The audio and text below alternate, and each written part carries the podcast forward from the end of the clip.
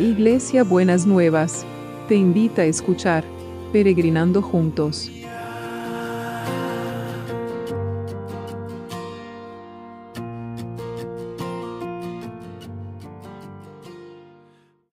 Buenos días mis peregrinos y peregrinas, ¿cómo estamos para este miércoles que el Señor nos ha dado? Bueno, eh, Emilio sigue mejorando, así que vamos a seguir acompañándolo y sosteniéndolo. Y Leocadia está con algunos altibajos, pero vamos a seguir sosteniéndola y apoyándola para poder, eh, para que pueda salir eh, adelante y le puedan hacer la traqueotomía, que eso le va a ayudar a la respiración y le va a ayudar a todo lo que ella está, está necesitando. Bueno, y estamos con la esperanza y estamos con este tema de confiar, de creer, ¿no es cierto? Todas las cosas que, se nos movilizan en medio de, de, lo que estamos viviendo, de las noticias, lo que conocemos, lo que vemos en los, en los medios, lo que conocemos de las personas allegadas, todo lo que nos llega.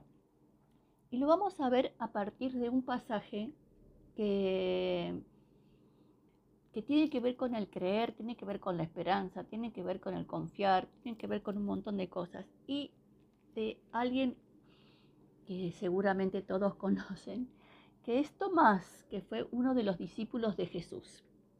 Y lo vemos en, la, en el Evangelio de Juan, en el capítulo 20, en la nueva traducción, en la de Passion Translation, que es la traducción de la Pasión en castellano.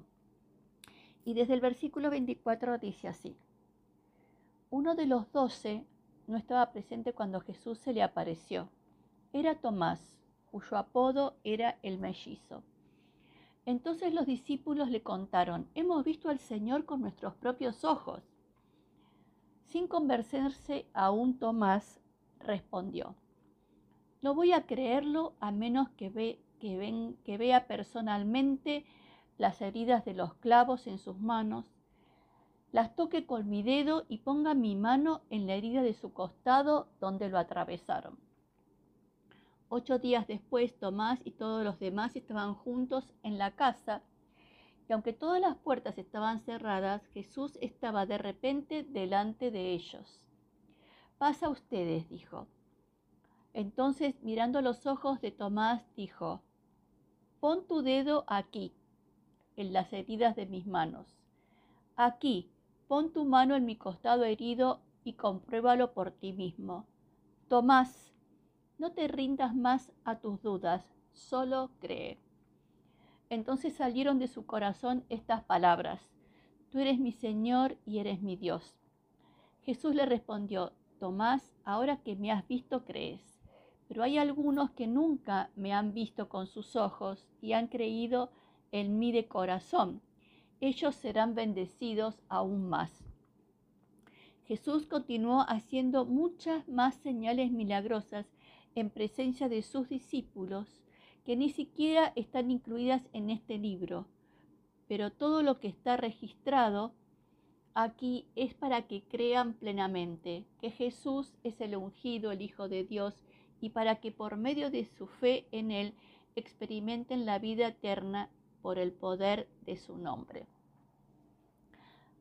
Muy interesante, ¿no les parece este pasaje? Tomás era incrédulo, ¿no? Eh, y necesitaba ver para creer. Y me llama mucho la atención esa frase que, que, el Señor le dice, que también digo que es como para la heladera, Tomás, no te rindas más a tus dudas, solo cree. Y quizás usted y yo le podemos poner nuestro propio nombre, ¿no? Y decir, Elba, no te rindas más a tus dudas, solo cree, ¿no? Entonces, qué difícil muchas veces es creer sin ver, ¿no es cierto? Y entonces, eh, lo que Jesús le dijo es muy interesante. Le dijo, Tomás, ahora que me has visto crees, pero hay algunos que nunca me han visto con sus ojos y han creído en mí de corazón. Ellos serán bendecidos aún más. Y aquellos que no hemos visto a Jesús con nuestros propios ojos, pero hemos creído en Él de corazón, somos los que estamos, pertenecemos a ese grupo que vamos a creer, vamos a ser bendecidos aún más. Y dice que Jesús continúa haciendo señales milagrosas y nosotros necesitamos que Jesús, necesitamos creer y necesitamos esperar que esas señales milagrosas vengan, como siempre les vengo diciendo, en, en el formato que el Señor quiera, ¿no es cierto? Pero, pero queremos verlas, queremos, queremos participar de esa, de esa alegría, queremos participar de ese gozo, queremos participar de, de esa bendición. Así que pensemos en esto, pensemos en esto, pensemos que a qué nos estamos rindiendo, ¿no es cierto? Muchas veces nos rendimos a las dudas, al temor, a la angustia. ¿A qué nos estamos rindiendo? ¿A qué se está rindiendo usted, mi peregrino, mi peregrina? ¿A qué se está rindiendo? Y entonces, eh, y el Señor te dice, no te rindas al temor, no te rindas a la angustia, solo cree. Y creer es, esconderse dentro de la presencia del Señor, decir, Señor, y como dijo el, el padre de un hijo que, un padre que le pidió a Jesús que sanara a su hijo, creo, ayuda a mi incredulidad, ¿no es cierto? Entonces tenemos que poder decir esas cosas, ¿no? Que poder sentir esa presencia del Señor aunque no lo, aunque no lo veamos y poder creer, solo, solo creer y no rendirnos a las dudas o a la angustia o a la desesperación. Así que Señor, queremos poner ahora a todos los que están enfermos, Queremos que tu mano de poder los saque de ese lecho de dolor. A Leocadia, Señor, a Emilio, a Evi, a todos y en ellos a todos los que no conocemos su nombre. Seguimos orando por esta nenita Emma que está en terapia todavía. Me mandaron avisar. Señor, por los chicos que sufren. Quiero pedirte especialmente por los chicos que están sufriendo. Eh, por esa niñita que me pidieron hoy que sea un milagro, que tenía un tumor en la cabeza y, está como muy delicada, que realmente tu mano de poder esté con cada niño, con cada niña que está sufriendo una enfermedad, sea COVID o no sea COVID, que vos estés con cada uno y con cada una y que estés derramando de tu sanidad, Señor. Son generaciones son vidas que tienen propósito, que tienen proyecto, que tienen futuro y no queremos que nada, nada, nada les afecte y les interrumpa su futuro. Señor, bendecidos, bendecidos a esos niños y a, esas niñas, Señor, que, que tu mano de sanidad visite cada habitación, cada cama, cada lugar donde estén todos los que están enfermos, pero sobre todo oramos por estos niños y estas niñas, Señor, o adolescentes que están en esta situación. Señor, vos eh, sanaste a la hija de Jairo y de la misma manera que la sanaste a ella, podés poner tu mano de sanidad sobre todos y sobre todas. En el nombre de Jesús te lo pedimos. En el nombre de Jesús.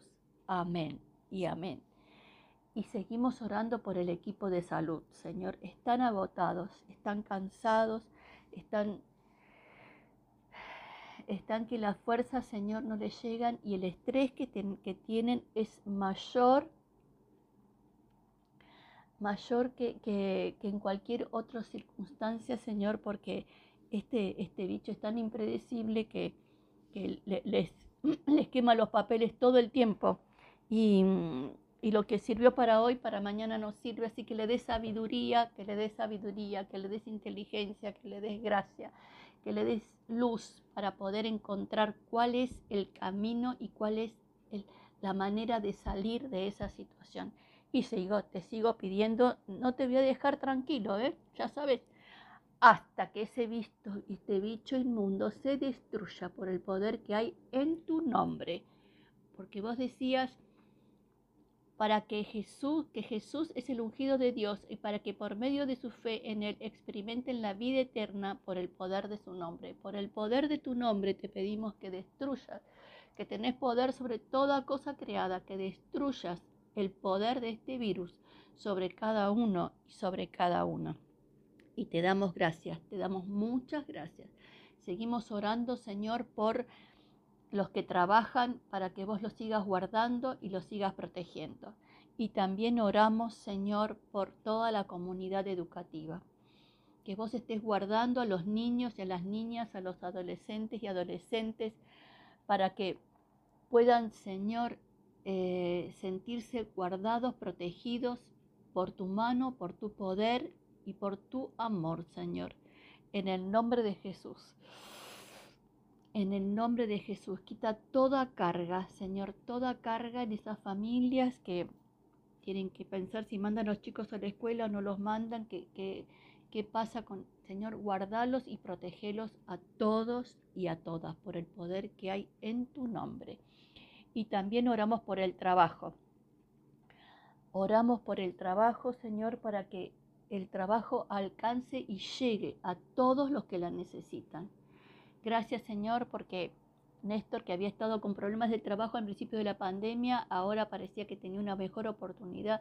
Así que lo bendecimos a Néstor y bendecimos las oportunidades que vos estás trayendo sobre la vida de ellos. Bendecilo y bendecí a todos los que están esperando el trabajo, a todos los que están esperando tener una respuesta, Señor, que la máquina se movilice, que la máquina de la economía se movilice, que la máquina de la producción se movilice. Señor, que pese a todos los augurios que, que hay que parar, que vos muevas, muevas, que ya sea tu poder el que mueva cada una de las cosas que necesitan ser movidas. Y solamente vos lo podés hacer por el poder que hay en tu nombre. Amén y amén. Bueno, ¿y cuál va a ser el abrazo de hoy? Yo creo que mientras van haciendo el mientras van escuchando el devocional se van imaginando cómo es el abrazo, ¿no? Entonces, el abrazo de hoy es, no te rindas más a tus dudas, solo cree. Es cortito, pero profundo. Le repito el abrazo, no te rindas más a tus dudas, solo cree. En el nombre de Jesús. Amén y amén y nos vemos mañana jueves. Que el Señor los bendiga. Hasta mañana.